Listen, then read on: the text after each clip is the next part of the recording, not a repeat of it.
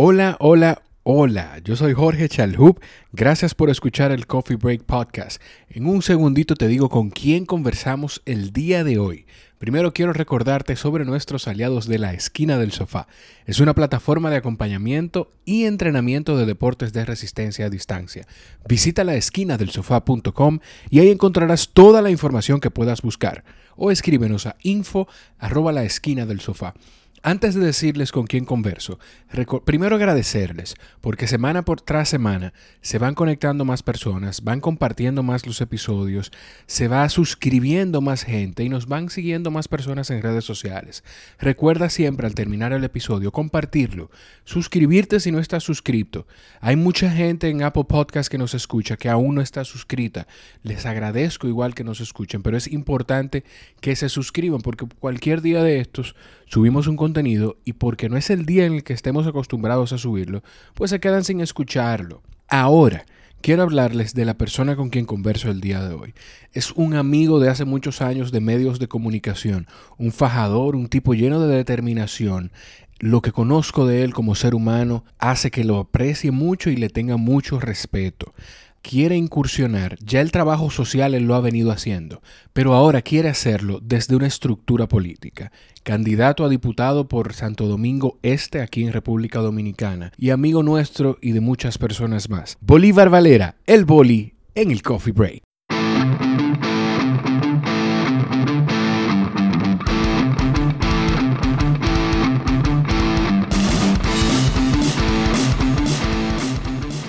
Eso sí, lo mejor es eso también, uno involucrarse directo en todo lo que uno quiere hacer. Sí, yo, yo por ejemplo sé usar todo el Audition, tú sabes, todo eso. Sí, eh, yo, ah bueno, Audition yo no lo estoy usando, yo lo que estoy usando es Audacity.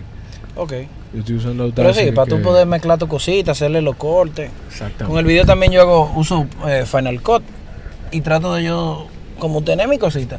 Aunque sí, cuando tú sabes, cuando ya es, por, ejemplo, para el mañanero. Sí. Yo entonces uso a Daryl Minaya, que es un chamaco ahí que me hace la la promoción, un locutor, esa, para darle ese flow. Pero igual es diferente porque o sea, son demasiadas cosas. Exacto, para el mañanero sí yo necesito algo. Ahora cuando empiece a ser el mío, Spreaker tiene un... Spreaker tiene una vaina de... No, está por ahí, yo cierro este, yo lo cierro este. Ya, Spreaker tiene una... como un plancito de que hace promoción, entonces voy a intentarlo ahí a ver. Miren, eh, esa voz que ustedes escuchan ya la conocen. me imagino, y más que dijeron mañanero, ya de una vez la gente sabe. Bolívar Valera, el boli. Esto van a escuchar direccionales, van a escuchar diferentes cosas porque este sí es un podcast diferente. Esto, yo, no, esto yo no lo había hecho. Un claro, pero. Sí, papá, esto, las, las bondades de la tecnología. Bolo, dime, ¿estamos en tu barrio? Estamos en, mi barrio. En la, la circunscripción número 3. 2. Número 2. Estamos primero en Santo Domingo Este. Exacto. Cruzamos el puente, te puse a cruzar el puente, bien hecho. Y estamos en la circunscripción 2 de Santo Domingo Este, específicamente. Esta es la carretera Cachón Vieja. Por aquí era que se entraba antes, que esto era de polvo. Sí. Y por aquí era que teníamos que entrar todito. No había motores ni siquiera para esa época. Por aquí, ¿tú recuerdas esa época? ¿Tú tienes cuántos años que tú tienes, Yo tengo 38 y tengo 38 viviendo por aquí. 38 viviendo por aquí. Y, eh, estamos hablando de esta forma. Eh, una de las cosas del podcast es lo que eh, yo trato de iba a decir aplatanar, pero ese es otro término muy dominicano. Exacto. De aterrizarle las cosas a la gente que nos escucha, que no son dominicanos, que nunca han estado aquí, o algunos quizás sí, de por qué las cosas. Y es que tú estás, vas a llevar, no a tratar, tú vas a llevar tu carrera de comunicación junto ahora a una carrera política. Sí. Porque va como candidato a diputado por esta circunscripción. ¿Cómo tú te preparas para eso, Bolívar? Porque, o sea, no es lo mismo hacer una transición de un comunicador normal a ti que quien te conoce fuera de cámara sabe que frente a las cámaras eres un personaje, o sea, literalmente. Y un personaje que ha ido evolucionando, porque en principio era un personaje muy machista y muy muy de, de hombre mujeriego. Sí, sí, sí, sí, el estereotipo dominicano. Exacto, el estereotipo latino, yo diría. Latino, exacto. Y, pero ahora has, o sea, va, ha ido evolucionando, quizá también con la llegada de tus hijos y demás. ¿Cómo, cómo que me casé. Eso? el personaje ya no se sostenía porque yo me casé. Sí, pero como quiera que, que sea, los tigres, los tigres dijeron. Combatiendo el monstruo desde, adentro, sí. Los tigres dijeron: Me decepcionaste, el líder se casó. Eh, yo, yo pienso que uno se tiene que preparar para cualquier ámbito de la vida, aparte de, intelectualmente. Yo lo que soy es mercadólogo, yo lo que estudié fue mercadeo. Y luego entonces empecé en la radio como un hobby hasta que hasta que nada, hasta que le cogí amor primero. Yo lo que quería era ser famoso nada más. No tenía ningún otro interés. Tú eres de la gente sincera que dice eso. sí, es que yo no tenía no tenía ningún otro interés. Yo oía a los tigres llamando. Prende tu aire, tranquilo. no, yo oía. A, sí, a ver, esto tiene un cosito. Yo oía a los tigres que querían, que llamaban a los programas de radio. Y yo simplemente quería ser famoso. Luego, entonces sí le tomé amor y respeto a la radio. Y ya lo elegí como carrera. Entonces, esta parte política, yo tengo muchos años manejando la parte social. Aquí nosotros en, Vamos ahora, te voy a pasar por el colegio de mi mamá. Nosotros tenemos un colegio de toda la vida. Y, y, manejamos entonces la parte social siempre. Entonces yo creo que tú tienes que prepararte para la política teniendo la sensibilidad social bien alta.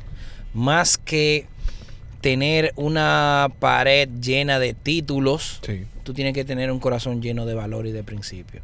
Entonces yo me preparé en esa parte de, tener la sensibilidad social, de tener la atención en las necesidades de la gente e ir supliéndola a medida de, de, tu posibilidad. Entonces yo tengo muchos años ya haciendo una labor así altruista. Entonces hasta que en un momento, conchole, yo hay cosas que no puedo hacer, hay cosas que no que por más intenciones que tenga, claro. con dinero que se hacen las cosas. Y no solo con dinero, sino con poder. Aquí estamos hablando más de, de poder influir en, la, en las políticas de un país desde ahí. Sí.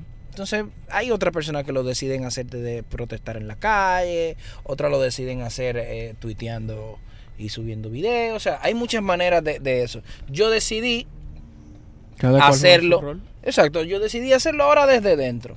Trata de no, no mira el juego desde la grada. No mira el juego desde la grada, exactamente. Pero tú sabes que hay algo en lo que yo sé que tú tomaste en cuenta, pero quisiera como que lo hagamos transparente a la gente, que tú eres figura de marcas importantes aquí en el país. Eras. ok, ahí vamos. O sea, ¿Tú qué tiempo tú te tomaste para meditarla? Eh, cuando tomaste la decisión de decir, tú sabes que yo voy a... Eh, primero hubo algo que, te dijo, no, pero espérate que es que aquí hay que hacer algo. Hubo algo, un punto de quiebre que tú dijiste desde aquí, es que yo tengo que estar ahí adentro para poder hacer algún cambio. ¿Hubo yo creo que la, lucha, la lucha del 4%, la cual yo, yo la asumí porque al mi mamá y mi papá estar en el área de educación, sé lo importante que es el la necesidad de dinero que tiene el área de, de, la educación, como lo tiene también la de salud. Sí. Pero yo creo que de ahí en adelante fue que yo intenté entrar más a la política.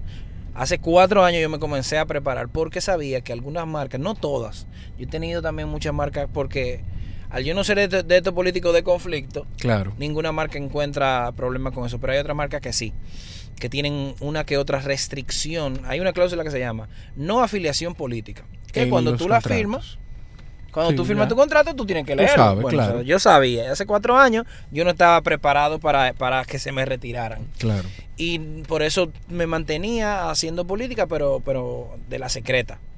Ya ahora sí, bueno, se, da, se, dan, se dan varios factores. Se dan que se aprueba la ley de partido con el método de primarias abiertas. Sí. Y el PLD. Eso para, para que la gente entienda es que no, no necesitas votar para, no para votar. ser miembro del partido para votar por los precandidatos. Exactamente.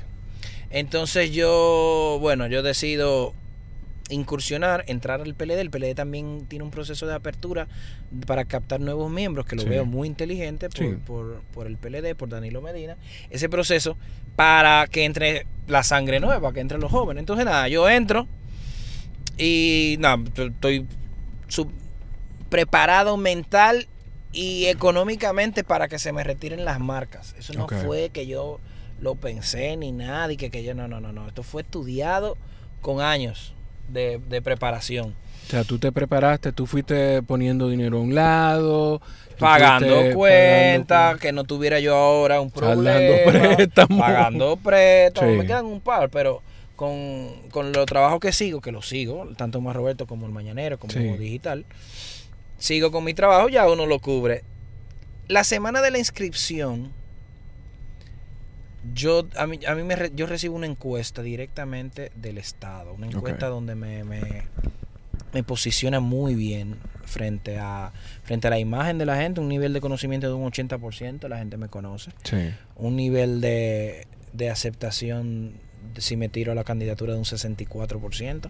Wow. O sea, eh, unos números sorprendentes. Sin embargo, hasta que yo no consultara con, con Danilo Medina, que fue el que me, me, me, abrió. Se te hace, el, primer acercamiento para que tú tomaras, para, tú eh, hacer la candidatura fue ese.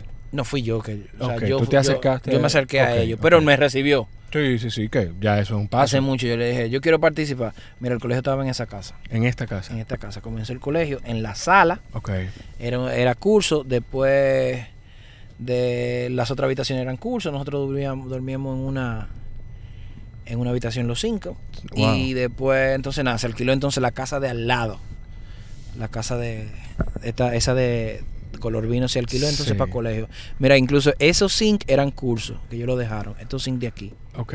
Eran cursos. Se alquiló esa casa. O sea, para quienes nos están escuchando en el podcast, es una, es, una, es una esquinita de una yo creo que un crimen llamarle cuadra, porque esto sería esto es un, cul de cuarto, eh, esto es exacto, una calle sin salida. Exacto, una calle sin salida, pero que si uno le dice cuadra, la gente siente que es algo grande y no es tan grande. Entonces, ahí en primero en una casa de esa de esa esquina fue era el colegio y era la casa de ustedes la casa de colegio. Y el patio entonces eran aulas. Después se quedó todo como colegio y nos mudamos a la casa de al lado. Luego entonces, bueno, siguió creciendo y nos mudamos ahí, que hasta ahora esa es la casa, esa es, mi casa materna. Esa es mi casa, casa. Aquí es que vienen los eh, bebé sí, sí, el corillo ahí completo, a darle, a darle carpeta. Tenemos un problema aquí porque estos tigres han cogido esto para hacer estructura, para pintar. No ha existido ley de medio ambiente que haya que moverlo, no ha existido nada. Pero nada, esos son de, de las injusticias que, que uno, que todos sufrimos. Sí de que aquí hay una gente que está haciendo valla y ahí hay un taller de, pintura que tenemos que lidiar con eso. Wow. Pero nada, entonces, yo... Eh, donde Danilo. voy donde Danilo. Le dije, Dani, presidente, usted se acuerda que yo le había dicho que yo quería yo quería participar. Ah, sí, Boli. Entonces, las encuestas, le digo, mira, usted vio la encuesta. Ah, sí. Sí, Boli. Vimos las encuestas. Eh, él me recibe el sábado en la mañana. Las, inscripciones comenzaron jueves y él me recibe el sábado. Que tenías hasta el domingo. Tenía hasta el domingo. Entonces le dije, presidente, me inscribo. Y él me, dije, me dice, si es tu sueño, hazlo. Esa decisión solamente la puedes tomar tú. Eh, entonces es un mensaje como bien emocional sí. cuando la gente ve a Danilo Medina en la distancia como una persona un tanto fría. No, pues Danilo lo que me hizo fue que me exhortó a, a primero que pensara si, si ese era mi sueño. Si, si, ese es tu sueño, dale. Entonces, dije, sí, mire, eso es lo que yo quiero. Políticamente, entonces le hice unas consultas, le dije, mire, tenga, está estas opciones y está la opción de. Está la opción de regidor y la opción de, de, diputado. Entonces él me dice, me hace un análisis político de la circunscripción. Danilo Medina en eso es un caballo. Claro un caballo. Me hace y también me deja que sea yo que decida. Pero me, hace, me hizo un análisis específico de la vaina. Yo entendí el mensaje o yo lo interpreté así. Claro. Y entonces nada, me lanzo como como me inscribo el domingo que don Roberto Salcedo me acompañó. Esa, eso tengo que agradecerle mucho a próximo senador del distrito. Ahí tenemos tenemos posiciones encontradas ahí, pero eso es lo bonito de la democracia. No, y además que tenemos una muy buena relación con tanto con con los Salcedo como con los Raful. Ah, porque mi papá que tú identificaste de una vez. Pero por supuesto, mi papá muchos años fue compañero de Don Tony en la UAS. Sí. Y con Faride yo me he sentado varias veces en esa sala a conversar mucho. O sea que eso. Una, lo bueno de, esta generación, que no existe esa rivalidad política y que se sabe reconocer las cosas buenas del otro. No, y que son rivalidades simples, más, más que eso, es que son rivalidades políticas y punto. O sea, y entender que así como tú, como a mí me consta, como si en la distancia entiendo que Faride igual y otros jóvenes que están en la política, lo que están buscando es el interés mayor, el interés de la mayoría, no el no un partido y, punto. Mi mamá, a un paréntesis, mi mamá entonces se arriesgó, cogió un préstamo y compró ese solar. Wow. Y esto es, ese edificio es de nosotros, de la familia, y entonces este también. Aquí están los niños, aquí, están, los, más, grandecitos. Sí.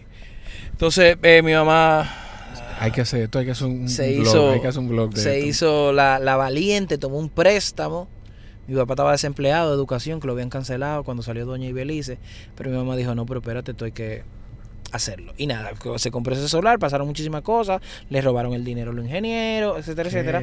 Pero gracias a Dios, eh, este es el colegio siglo XXI, ahí donde yo eché mis dientes. Esto era, eso, eh, este era tiempo que yo estaba pintando ahora mismo. Pintando. Pintando el colegio. Y pintando la silla porque en septiembre había que, abrir. Que arrancar. Entonces, alguien tenía que pintar la silla. Pero entonces, claro, y no había, no había, no íbamos a pagar a pintores. Pero que entonces ese tema de, de, arriesgarte, como te arriesgaste en un punto con el mañanero, y como te has arriesgado, te arriesgaste yéndote a Nueva York en un momento, es un tema entonces aprendido de casa. Sí. Porque oigo eso que tú dices de tu mamá y en el momento en el que tu papá tuvo sin trabajo, de tomar ese préstamo y recuerdo algo que vi esta semana que de García Márquez haciendo una historia cuando mandaron la copia del manuscrito de 100 años de soledad, no tenían, ¿sabe lo que? Nada, él y la esposa.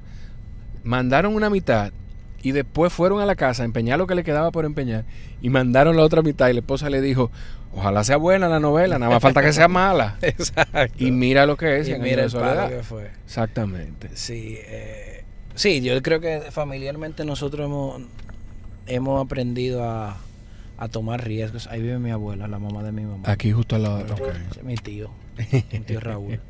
Entonces, nada, yo después que me dicen, el presidente me deja tomar a mí la decisión. Sí. Yo el domingo me inscribo con don Roberto y nada, a partir de ahí al otro día tenía ya tres, tres contratos cancelados de marcas que yo Pero tú sabías que eso iba a pasar. Sí, yo sabía que iba a pasar, lo que no sabía que era tan rápido. Conchole, déjame cobrar el último mes por lo menos. Eh, y nada, eso fue fundamentalmente. o sea, pero por supuesto. En buena onda de mira, Boli, tú sabes que lamentablemente. No, exacto, mira, no, tú, sabes que esta cláusula está aquí. Pues y además son gente que yo le agradezco demasiado. Claro.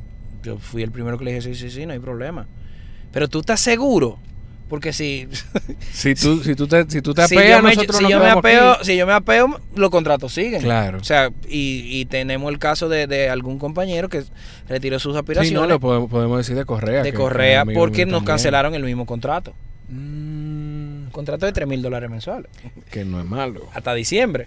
No es eh, Me lo cancel, nos lo cancelaron a los dos Correa tiene una situación diferente por la familia, la esposa. No, y, Correa, además de eso, él lo ha dicho públicamente que tenía en, casa que nadie, más que su esposa, nadie quería que él tuviera la Exacto. Entonces, son, esas son cosas eh, que se respetan. Y nada, Correa sí mantuvo su, su contrato publicitario, a mí me lo retiraron, pero fue consciente de que eso, de que eso iba a pasar. Que esa, esa fue otra. Yo después que lo, lo sacó, la retiró su candidatura, después le dije, le escribí después, le dije, mira, quizás mi comentario no hubiese hecho nada, no hubiese influido en nada, pero me siento mal ahora porque te escribí tarde y te mandé tu mensaje de votar dándote el respaldo, porque son personas que yo sé que con lo que vienen, eh, yo prefiero que una persona llegue cargado de buenas intenciones a que llegue bien preparado, pero listo también para llevárselo del pueblo. Es que lo de la preparación, es que tenemos, eso, eso, eso es un mito, mira.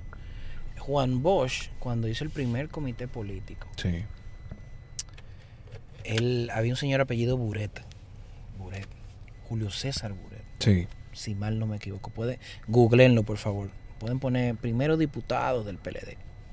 El señor Buret era quinielero en esa época el quinielero, el quinielero era el influencer de la época. Que quinielero es una gente que vendía lotería, en la calle. Venía casa por casa. Sí. Llevo los fracatanes. No, era quiniela cuando eso no había ah, es otra cosa. Era la quiniela con los números, eso. Y venía casa por casa y te lo dejaba, tu papá te compraba la fecha, ese tipo de cosas así.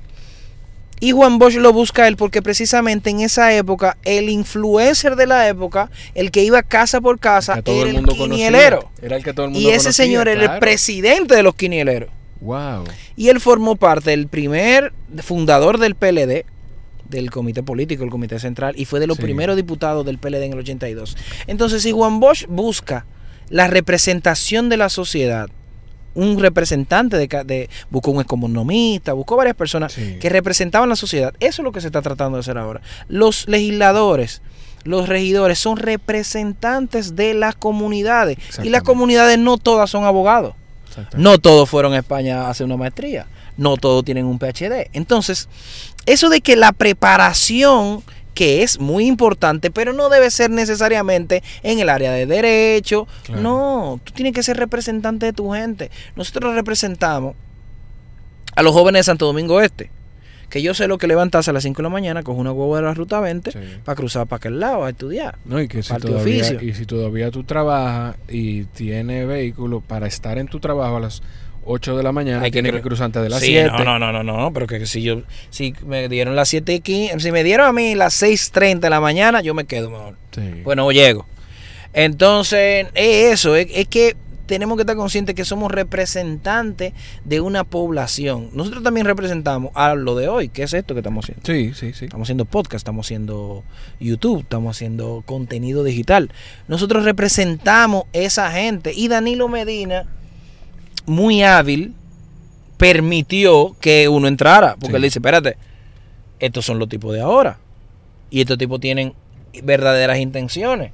Porque en mi caso, y por eso yo le decía que no, no, era igual que los otros muchachos, porque en mi caso, yo fui que lo busqué, a mí no me buscó nadie. Que tú has sido muy claro con eso, cuando la gente habla, por lo menos en los espacios en los que tú estás, cuando la gente habla, cuando eh, ustedes tres, y dice, tú mismo dices, no, no, no, no, o sea, yo no tengo problema ni con Santiago Matías ni con Correa, pero cada cual lo está haciendo por sus razones, no tienen que ponerlo los tres juntos en el mismo sitio. Exacto, y de hecho yo no estoy yo no estoy que pensando que, que porque soy porque tengo influencia en las redes, no, no, no, yo estoy haciendo un trabajo de campo diario. Sí, eso lo o sea, yo estoy diario conociendo dirigentes porque los likes no son votos.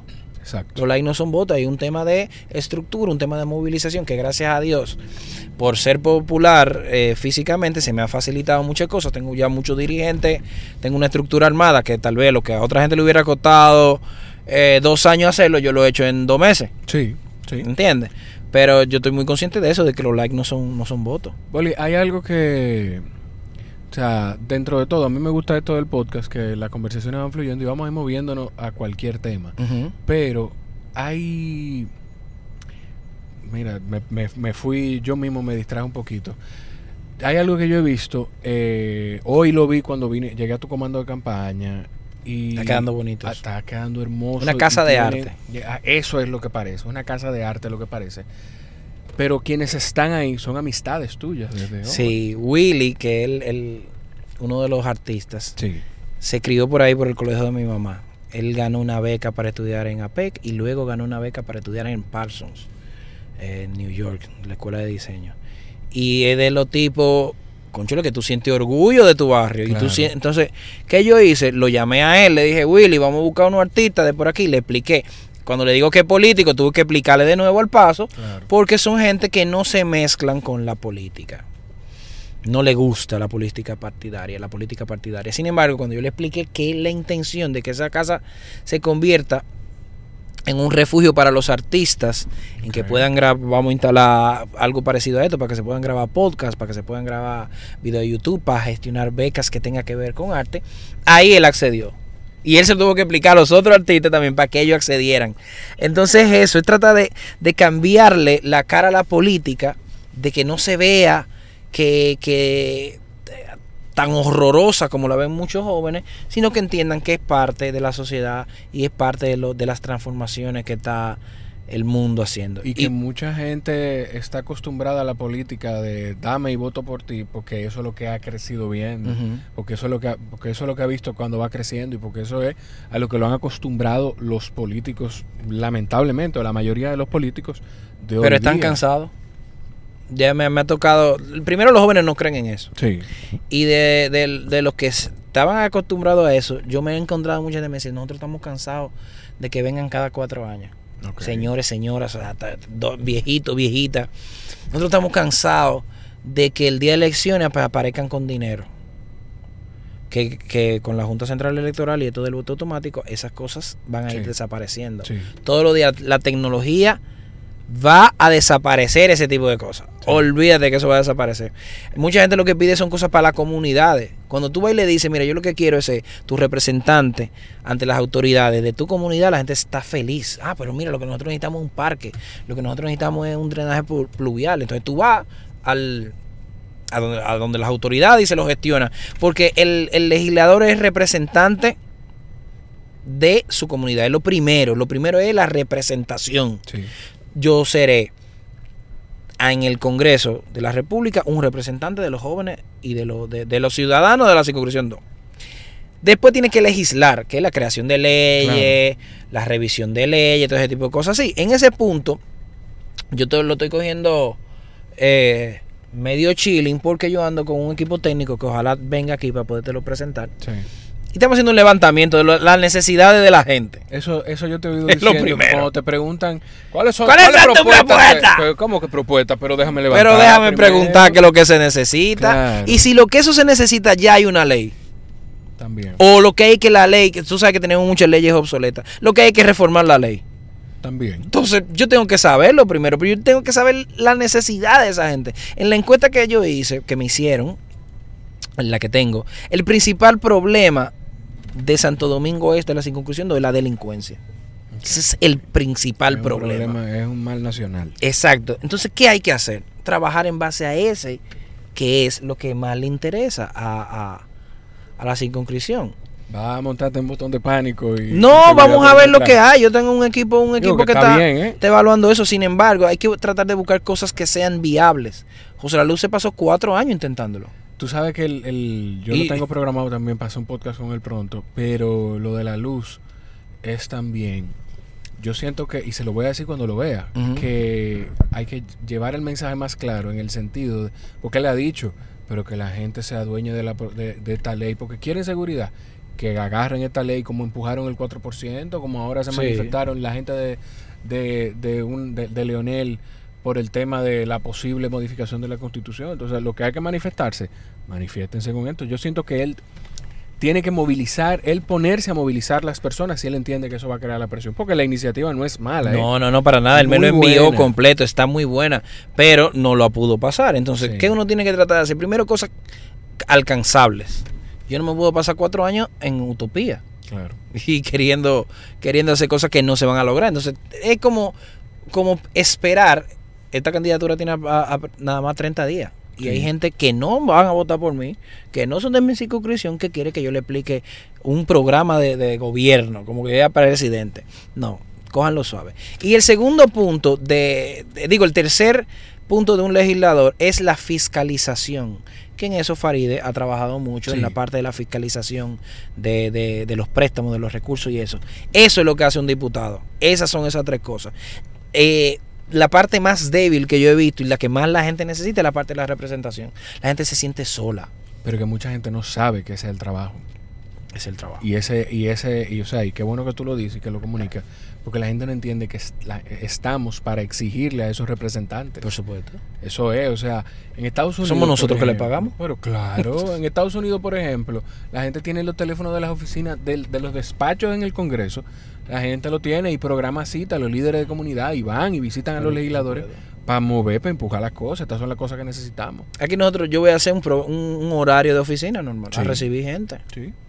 Porque eso es lo que yo quiero hacer para trabajar. Recibir gente. Salgo del mañanero, que no lo voy a dejar. Salgo, lo aclaro para que la gente lo entienda. Que, hay ah, que relaja por la mañana. Es mi trabajo, señores. Y si ustedes quieren que la gente no vaya a enriquecerse la política, tienen que dejarlo que sigan trabajando. Claro. O sea, yo tengo que seguir trabajando mi horario normal y todas mis cosas. Eso es cierto. Y nada, eso es... Eh, después que venga, salga del mañanero, entonces voy a estar aquí recibiendo personas y con gente diferente. Estamos creando diferentes equipos. Tenemos un equipo de esa parte social que, que son que, que, un hospital, que necesitan que a veces a veces se necesita cama, loco, en un hospital. Sí. Nosotros tenemos aquí la, maternidad de Lomina, que la maternidad de Altagracia, es la de Lomina es lo mismo. Que la gente es una cama para una embarazada. ¿Entiendes? Tal vez un suero. O sea, hay cosas que son fáciles de resolver, que uno tiene que hacerlas también. Uno no puede olvidarse de la parte social. los que están acomodados dice que es clientelismo. Sin embargo, a una madre que tenga a su hijo en un hospital y tú llegues y le consigas las dos pintas de sangre de su hijo, como muchas veces ha pasado, que te envían un post para que tú lo subas. Esa madre no lo ve como clientelismo, esa madre ve que tú le salvaste a su hijo. Tú mencionas lo del post y, la gente también a veces critica el hecho de que tú compartes algunas obras que tú haces, incluso antes de, de, tener la candidatura. Y tú lo has dicho, y yo lo repito también, que se contagia a las otras personas. La gente se contagia. Exacto, no es un tema de decir que yo hice esto, es que la gente sepa que se está haciendo porque se necesita. Y hay una realidad, Jorgito. Muchos de los aportes que nosotros, que yo consigo, son empresarios y empresas que me la dan. Hay gente que, y es la verdad, es triste decirla, pero hay gente que te da el aporte y te dice, dame mention. Sí, sí. O sea, si yo voy a una mueblería y me regalan unos muebles por una doña, la gente lo que quiere es que yo le dé mention en su cuenta de Instagram. Y te voy a decir algo, Boli, tampoco eso está mal. No. O sea, eso tampoco está mal. Porque no es... si tú puedes hacerlo de manera desinteresada y donarlo. Claro. Y, perfecto, pero si tú puedes contarlo como un presupuesto de, publicidad y decir, bueno, exactamente, le, entregando le pagué tanto post a Boli, como, como he hecho muchas cosas así que me pagan los posts y eso me lo dan en muebles, o me lo dan en ticket aéreo, o me lo dan en muchas cosas. Pero esa parte de, compartir las cosas, de decirlo, eso hay que decirlo. Vamos a ver si nos da tiempo llegar ahí al Club Lumina para yo enseñarte lo que nosotros comenzamos a hacer. el que tú tengas. lo que nosotros para todo. lo que nosotros comenzamos a hacer ahí y fue también por GoFund que comenzamos a hacer a, resolver el Club Lumina. Eso yo lo he visto en tus redes que lo puedes seguir a Boli. de las siete gente que escuchan el podcast, quien no lo siga lo puede seguir. vamos, a meterle, vamos a meterle sonido esto, vamos a meterle. Mira y empezamos por, por lo más reciente, pero vamos atrás. Porque a mí me gusta mucho que la gente conozca de, de, la determinación de las personas, y más cuando tienen el nivel de influencia que tú tienes. O sea, tu sueño era ser figura, tu sueño era ser famoso, literalmente y que tú hiciste para hacerlo. O sea, fue llamando a programa, moviéndote y no quedándote sentado en tu casa. Yo quiero ser famoso, que me vengan a buscar. Ni llevándome de la gente, porque a mí todo el mundo me dijo que no. O sea, yo no he tenido nada, nada que me hayan dicho sí, tú puedes. Acepto de mi familia. Mi familia siempre me ha dicho que sí. Pero en la opinión de la gente, cuando ve que tú intentas hacer algo, te dice, tú estás loco, hermano. Pero, pero tú no eres locutor. Tú no eres locutor. Yo fui hice mi curso de locución y yo recuerdo que había el, el, una de las prácticas era un, un pequeñito discurso de cinco minutos. Sí. Yo hablé del relevo ahí. Uf. El, la Escuela Nacional de Locución, Otto, Rivera. Como yo vivía esa, ese rechazo de, de mucha gente, conchole famoso, sí. que no quería, que no quería. Yo hablé del relevo. Incluso tuve una sección dentro de Botando el Golpe que se llamaba el relevo, que entrevistaba a artistas nuevos que nadie lo entrevistaba, yo lo entrevistaba. Claro. Que se iban a hacer relevo de, los artistas posicionados. Y, yo hablaba del deporte. Bueno, tú sabes muy bien que a diferencia del deporte, en los medios de comunicación el relevo se da con la muerte. En la política también. En el deporte, ya. Eh, el negocio te saca. El negocio te saca. Sí, el negocio te va sacando. Porque es diferente, porque hay un tema de rendimiento físico de que los años te lo va quitando. Entiendo, o sea, ya, ya Dr. J no está, ya Magic no está, ya Jordan no está, ya Kobe no está. Que no es porque no quieren. Que no es porque no quieren, es que no pueden. Exactamente. En los equipos le dicen, no, ya, ya vete. Sí. vamos a dejarte de embajador. Sí. Entonces en los medios de comunicación eso no se da. Y yo hablé de eso, del relevo, porque yo sentía de que, conchale, qué difícil era hacer relevo. Sin embargo, lo que hice fue, me hice el loco, y seguir trabajando.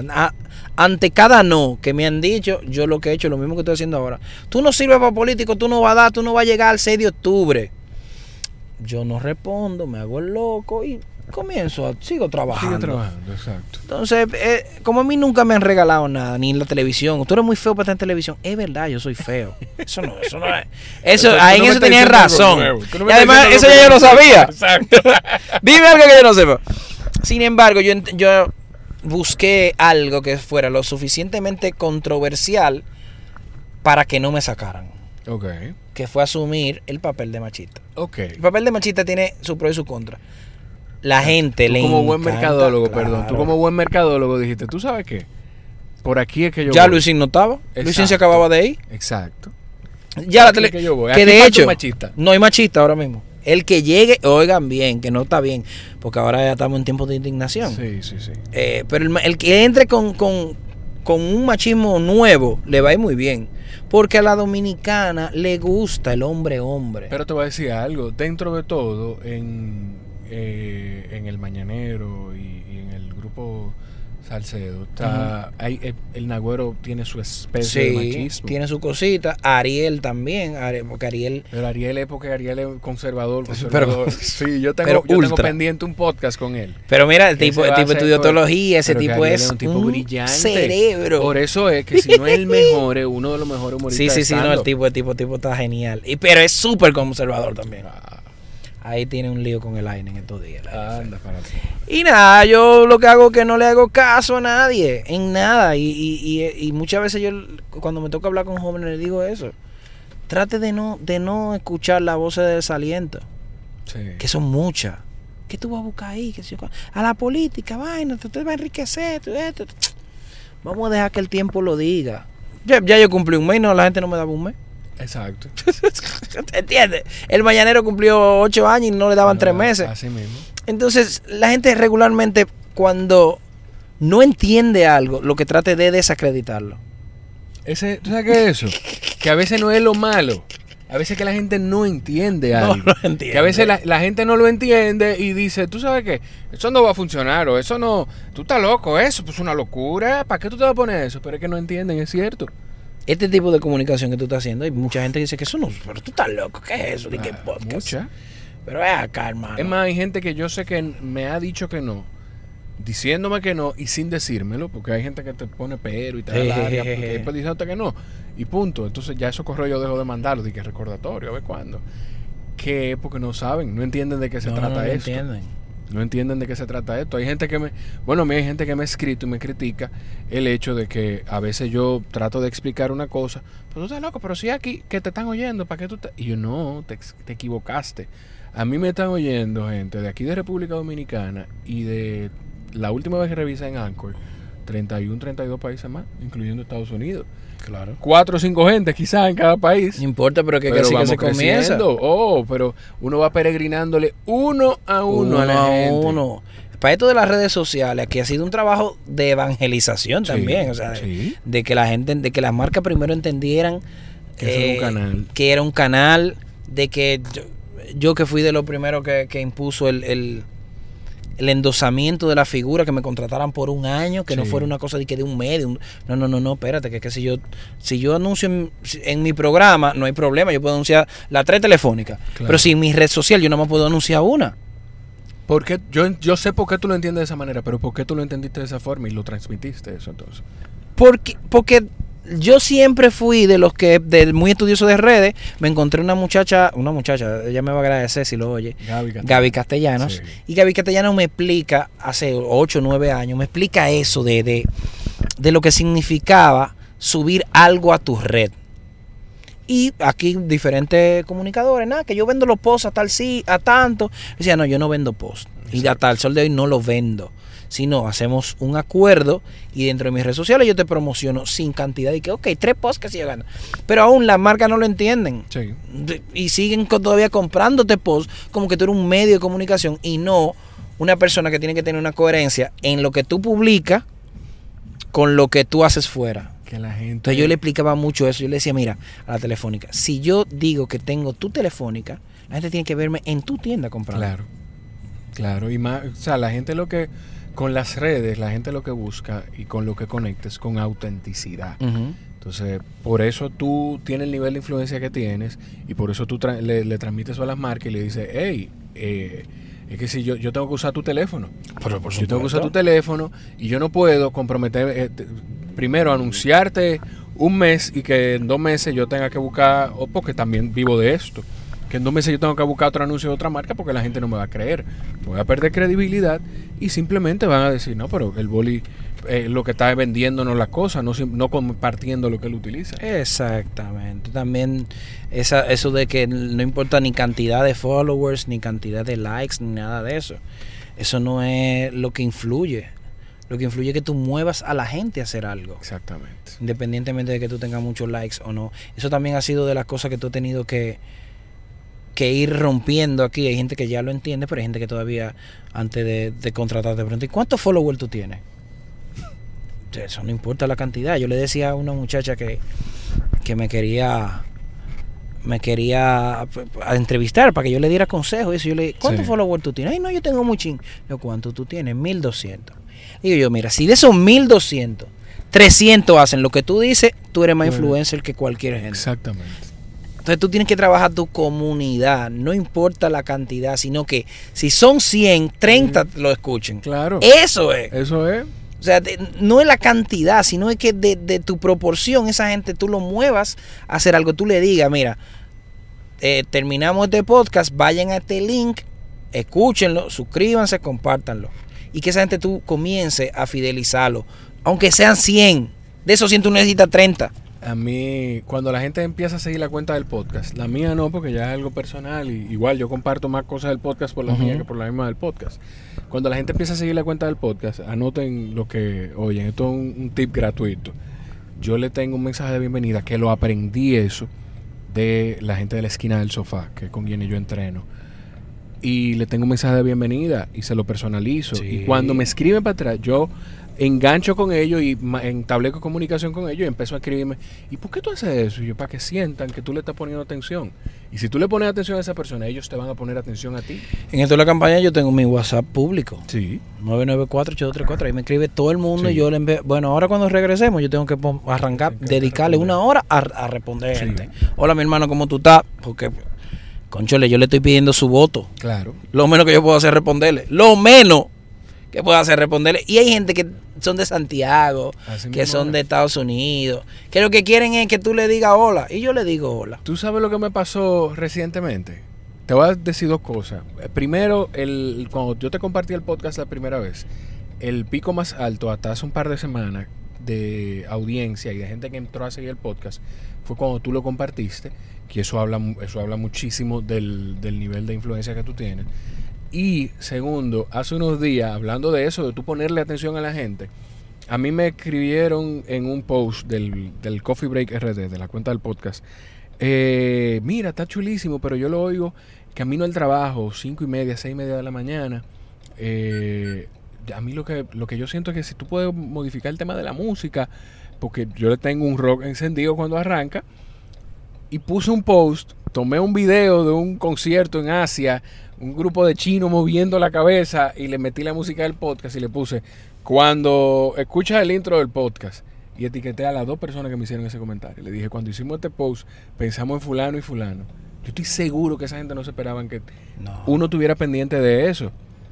O sea, es simplemente tú ponerle atención a la gente que te está brindando su atención. Y esa gente son las que te comparten y, le, llegan al trabajo y dicen, miren, yo estoy oyendo esto. Ustedes, ¿entiendes? O sea, tú tienes que, que, a la gente darle prestarle atención y agradecerle que se tomen el tiempo en escucharte. Exactamente. Y, eso tú dices lo de compartir, la importancia de, de, compartir el contenido. La importancia de compartir el contenido. Boli, en temas digitales, eh, o sea, ustedes, el mañanero es, yo siento que la fuerza en, en medios convencionales, pasándolo a YouTube y, y temas de redes sociales, ustedes son la principal fuerza. Eh, bueno, en YouTube está Santiago Matías a nivel de, generación de, de view y ese tipo de cosas. Santiago, lo que pasa es que nosotros como mañanero le llevamos en radio, eh, porque el programa de él es muy especializado urbano. En música urbana, sí. Y, y bueno, nosotros, como tú dices, tenemos las dos cosas. Tenemos YouTube y tenemos medios convencionales. Y ahí entonces el mañanero ha logrado, Manolo Zuna, muy muy sagazmente ha logrado imponer, implantar un estilo de entrevistas que le ha gustado mucho a la gente. Y hemos conseguido así ese, ese, ese disparo en redes sociales que tanta falta nos hacía y que siempre lo habíamos buscado, pero no habíamos dado con la clave. Dimos con la clave, Manolo dio con la clave Y hasta ahora el mañanero, en la mañana, el tercer programa. Primero hay dos programas políticos, que son los líderes, y después está el mañanero. No, y, y entre. Eh, en el. bueno, en el en ese género ustedes son los primeros. Sí, en el género en, humor sí, humor y educación.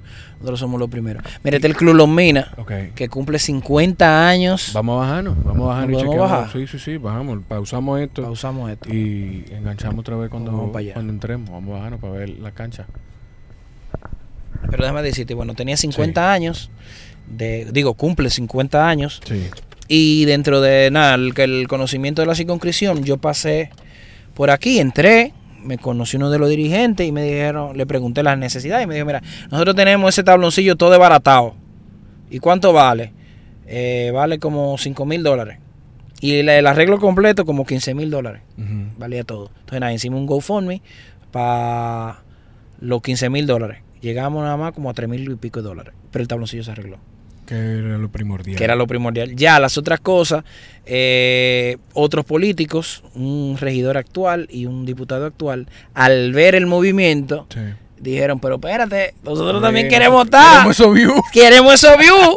Entonces al final tú estás haciendo bien. Cuando la gente ve que, que, son unos views disponibles y la gente quiere su view, vinieron y ayudaron. Al final el gran ganador es el club, es la comunidad. Sí, no, y que la gente entienda que la forma de, colaborar quizás no solamente dinero, en cualquier causa. Estamos hablando de la del, tabloncillo del Club Los Minas, pero puede ser tu mano de obra. Claro. Si tú sabes pintar. Bueno, de hecho, los que están trabajando, todos son de por aquí. que fue de las exigencias que yo le. Lo único que yo le exigí al, al club. Al club, yo le dije, mira, todo el que trabaje tiene que ser de por aquí. Sí. El que se, lo que se compre tiene que ser una ferretería de por aquí.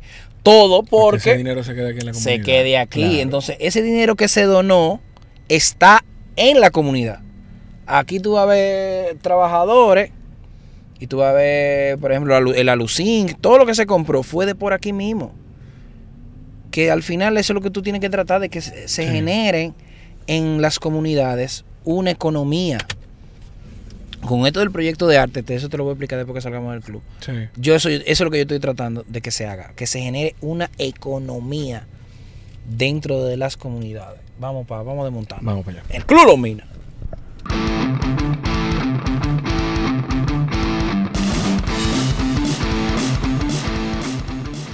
Eh, ¿Qué, te pareció, ¿Qué te pareció? Salimos ya del Club Los Minas, chulísimo boli, porque pasó lo que estábamos hablando. Señores, yo tengo, esta cámara hay que buscarla como sea, porque esto pudo haber sido un blog espectacular. Eh, después lo vamos a hacer eso. yo voy a buscar una cámara. No, no, no, yo busco una cámara apretada y buscamos, vamos a hacer un blog, esto mismo que estamos haciendo, pero video. Porque es que es lo que estamos hablando. Tú, estás, involucrando gente. Oye, estamos ya. Parte del sí, no, oh, pero ven acá. Farid la tuya de aquel lado, pero de este lado soy yo. El mío es Roberto de aquel lado. estamos involucrados. O estás involucrando gente de la, de la comunidad a que cuiden el proyecto. Y lo estábamos hablando ahí con Pepe, que, que es de la zona, es dirigente del Club Los Minas, vive frente al club y Pepe está donando. ¿El, ¿Qué él puede donar? Yo lo que puedo es apoyarte, chequeando aquí los trabajadores. Donó su tiempo. y ahí está chequeando a los trabajadores, que no le falte nada, que cualquier cosa que necesiten se resuelva de una vez. Y ahí está él, dejó a su familia en su casa y está ahí metido de temprano. Y está ahí metido de temprano el Pepe. Pepe Jaques. Bueno, pues te decía con la parte de, eso de, la comunidad. Yo fui a Colombia y vi el ejemplo que ellos hicieron con la Comuna 13. La Comuna 13 era uno de los sitios más violentos de Colombia. Y puede, la gente que lo está escuchando puede googlearlo y ver, y ver. Y ellos a través del arte, la alcaldía asumió la transformación y cuenta historias dentro de los murales de las paredes y todo. Le metieron una escalera eléctrica para que la gente subiera. A diferencia de aquí, los barrios deprimidos en Colombia son en las montañas, aquí son en, la, en el río, hacia abajo, allá son hacia arriba. Bueno, pues la comunidad, eh, la alcaldía lo primero que hizo fue, le puso escaleras eléctricas a una montaña comunitaria. O sea, te estoy hablando de escalera al aire libre, escalera eléctrica. para que la gente sube y baje. Y así la gente podía ir a trabajar más rápido, podía, ¿entiendes? La policía también podía entrar más rápido, pero sobre todo los turistas. Claro. Entonces tú vas a la Comuna 13 y tú te encuentras las casas convertidas en sitio de vender pintura, galerías de arte con los murales, te encuentras que en una casa pusieron un restaurante, te encuentras en otra una escuela de danza comunitaria y te encuentras así todo un barrio preparado para recibir turistas y ahí todo el mundo vive de eso. Que, al final ese entonces que al final lo que uno tiene que buscar es que las comunidades generen sus riquezas, que las comunidades generen sus empleos, porque el Estado y es algo que yo le trato de insistir a mucha gente, no hay empleo para todo el mundo, no lo hay. Muchos jóvenes quieren empleo, pero no lo tenemos. Entonces, ¿qué podemos hacer con los jóvenes? Ese carro está quedado ahí, tú supiste, ¿verdad? Sí. Y esta guagua es muy grande. Yo lo voy a dar para atrás y voy a entrar por la otra calle. tiene otra guagua. Vamos a ver si él no. Si, él, entiende. Si él es inteligente. Ya están moviéndolo, están jalándolo ahí. El carrito. Que el carro. Entonces, las comunidades se van a convertir en centros de generación de empleos de, de ellos, empleo de ellos. Una comunidad autosustentable. Que los gobiernos ganan inmediatamente porque se comienza a tributar. Claro. Todas esas mini empresas están organizadas y pagan impuestos. Entonces, es un ganar-ganar. Boli, ¿qué tú, qué, ¿cómo tú trabajas el tema o simplemente tú vas a dejar que tu trabajo hable por ti? Porque hay, me pasó hace unos días, yo tuve que defenderte. Ay, sí, mis amigos me defienden. Sí, sí. Mis amigos te, me, yo, sabía que cuando te estoy defendiendo. sí, yo sabía que cuando te lo dijera, alguien, alguien más te lo debe haber dicho. Sí, mis amigos me defienden. Yo tuve que defenderte entre un grupo del condominio donde yo vivo. Eh, dicen, ah, lo que es eso ahora, la política. Entonces ahora este, eh, mencionaron a, a Correa, mencionaron a Santiago Matías, que es una persona, yo no concuerdo con su forma, pero sí siento que es una persona a la que hay que tenerle su respeto y su plato aparte por lo que ha hecho, que de hecho, después yo quiero sentarme con él y hacer un podcast con él, pero a pesar de que no estoy de acuerdo con él en su, en su forma. En muchas cosas yo tampoco estoy de acuerdo con él, pero hay cosas que tú tienes que aprender de él. Oh, pero ven acá. Del exitoso tú no tienes que compartirlo todo. Claro que no. Coge lo que a ti te interese nada más. Entonces empezaron a cuestionar eso y yo de una vez, señores, pero los políticos tradicionales son los que tienen 14, 15, 18, 20 años ahí y que uno no ve un progreso.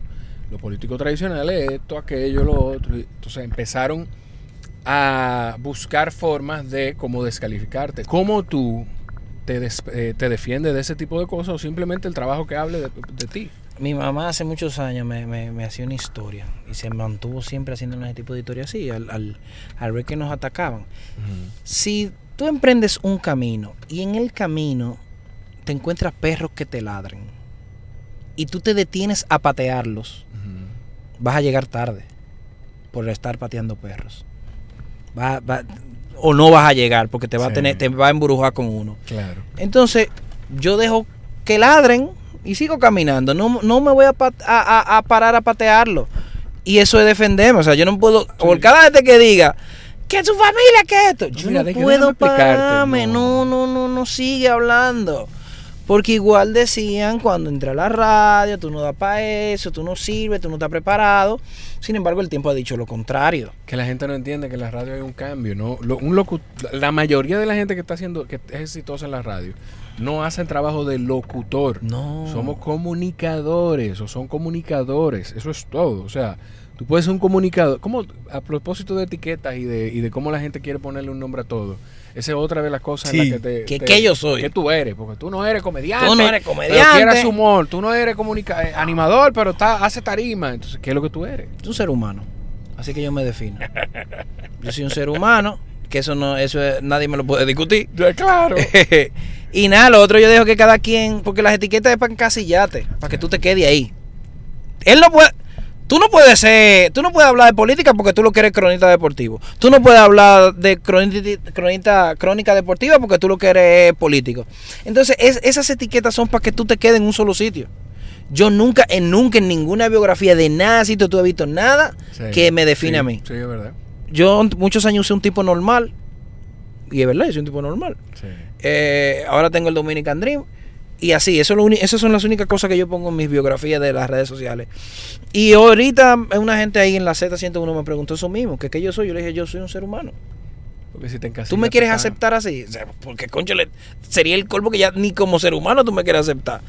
Entonces yo trato de no, yo no tengo etiqueta. si te pones una etiqueta, te, te, te están encasillando. Soy ya, soy de una sola cosa y no.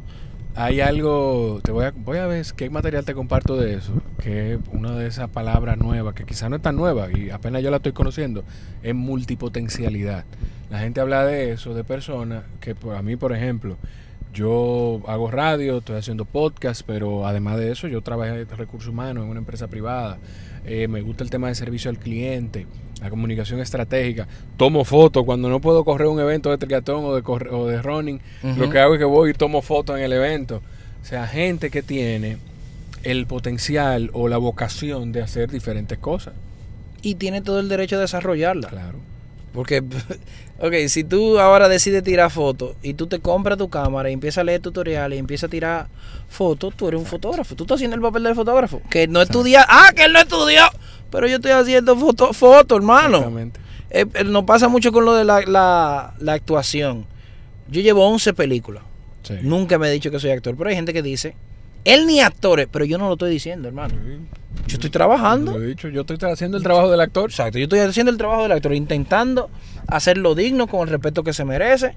Y, y sobre todo que cuando alguien lo vea, conchale, no sienta vergüenza cuando lo vea. Diga, ay, André, qué tan mal que lo hizo. No, uno trata de hacerlo lo más digno posible.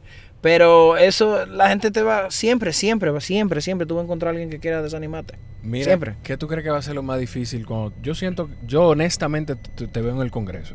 O sea, honestamente yo, te veo pasando el tema de primaria de tu partido. Yo te estoy pensando rebajar para pa, pa, el traje blanco. blanco sí, sí, sí, Debería, ¿eh? No, en serio, en serio. yo, yo, estoy, yo, yo me veo en el Congreso. Yo honestamente te veo en el Congreso. ¿Qué tú sientes que va a ser lo más difícil cuando tú estés ahí?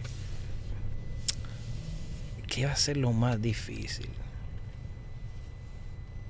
Yo creo que lo más difícil puede ser cuando mis valores choquen con los valores de otros. Eso para mí yo, creo que va a ser lo más difícil.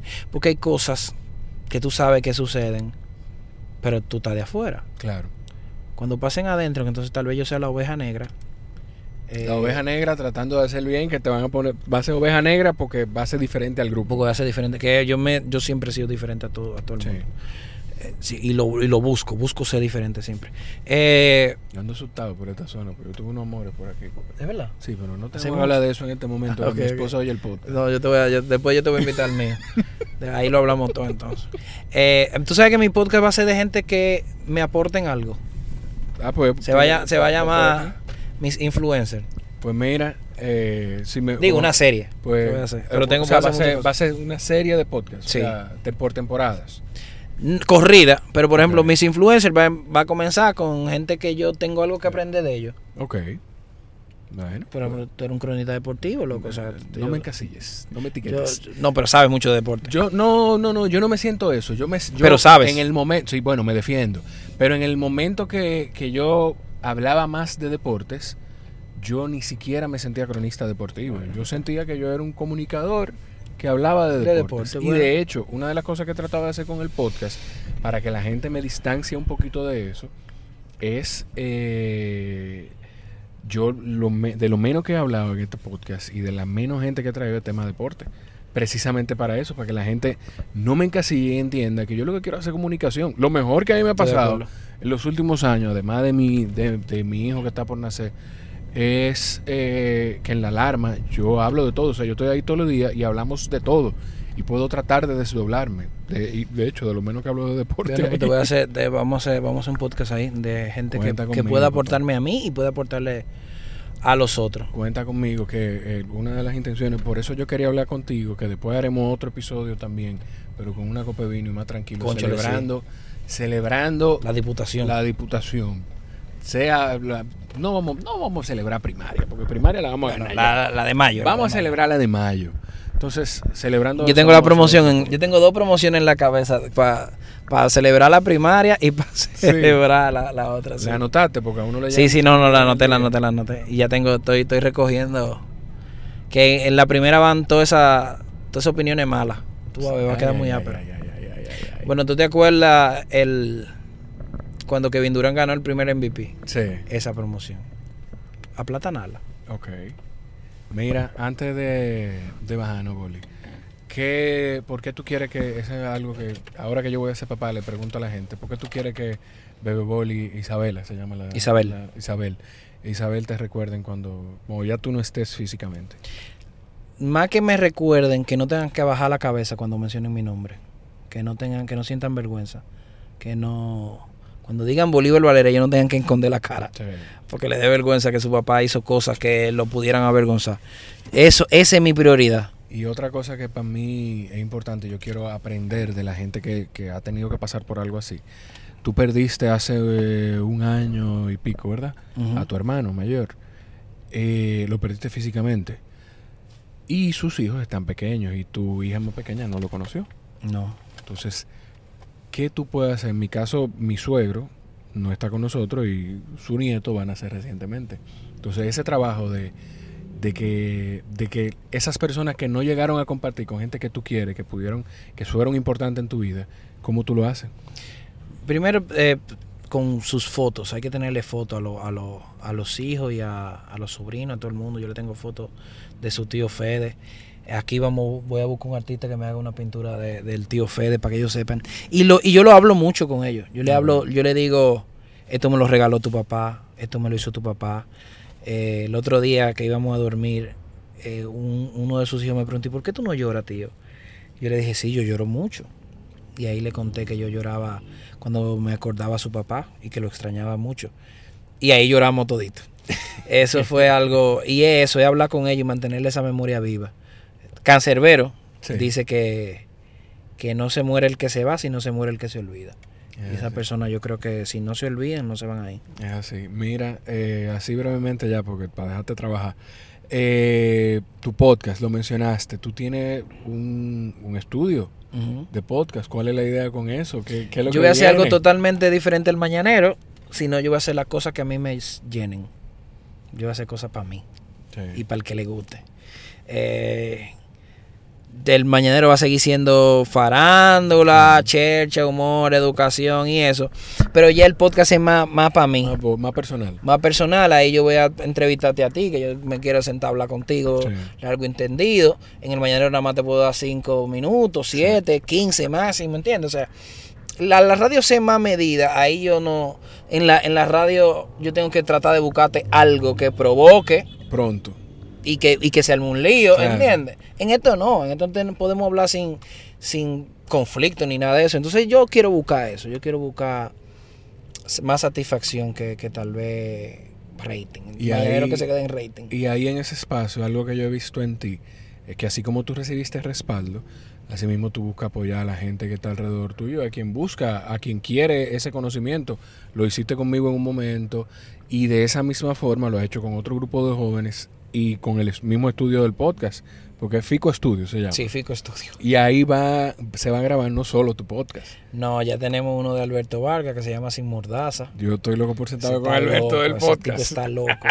tú sabes que, que, para poder decir todo lo, que él quiera. Él quiera. mi amor, tú lo dices, lo, tú dices lo que tú quieras en el ritmo, imagínate. Y así estamos buscando más creadores. De, de repente tú podrías grabar el tuyo para allá en cualquier momento y tú vas a tener audio y video. Sí cualquier día de esto. O sea que eso, entiendo que ya entre lunes y martes ya eso está funcionando. Y eso es como, es como crear la oportunidad para otro. Con el Nagüero, con el doctor, yo lo que quiero es que ellos sean famosos también, que también le lleven la comida a sus hijos, que la marca los respalden. Por eso cuando suben un disparate yo le escribo, loco, baja eso. Que eso no, eso no, no te conviene en el momento, no te aporta. Entonces, eso es como seguir haciendo como una como una granja de talentos. Eso es. Los peloteros lo hacen, los peloteros tienen granjas donde hacen peloteros. Entonces yo quiero hacer talentos. Boli, gracias, verdad, hermano. Tú sabes que tiene muchísima gente que te apoya, que te quiere y te respeta. Y con la que tú tienes el compromiso de no fallar a ninguno. no falla a ninguno, ¿no? A ninguno, no fallar a ninguno. Yo te defiendo entre gente que no conozco y entre gente que conozco que me pongo en una posición un poquito incómoda, pero igual te defiendo. Laura Costa me llamó. ¿Tú sabes quién es Laura Costa? Me Madame Saga. Sí, claro, claro. Me llamó y me di, me empezó a decir como que es un hijo de ella que iba a salir. Mira que te metiste a eso, nada más te digo. Ten mucho cuidado. Ah, Yo os confío en ti. Pero Entonces son gente que, así como tú dices, que te quieren y que te advierten, ten cuidado porque nosotros estamos confiando en ti, porque te conocemos, pero no te, no te, está bien, no te preocupes, que eso, no, va a pasar. Hay cosas que no van a pasar nunca. Bueno, gracias. Que esta, no esta es la primera, que no sea la última. No, es la primera, la otra desde allá, desde Fico Studio. gracias a Boli por ese recorrido por parte de Santo Domingo Este, una zona en la que él quiere representar en el Congreso de la República Dominicana. A ustedes gracias por estar ahí. A mí me pareció sumamente importante lo que está haciendo Boli, que es dentro de tantos trabajos involucrar a las personas de la comunidad. Ojalá hayan disfrutado el episodio, yo disfruté mucho este recorrido. Tenemos pronto que hacer el, el, esquema de video también para el podcast. Así que suscríbanse, compartan los episodios. Gracias por estar ahí. Nos escuchamos en la próxima.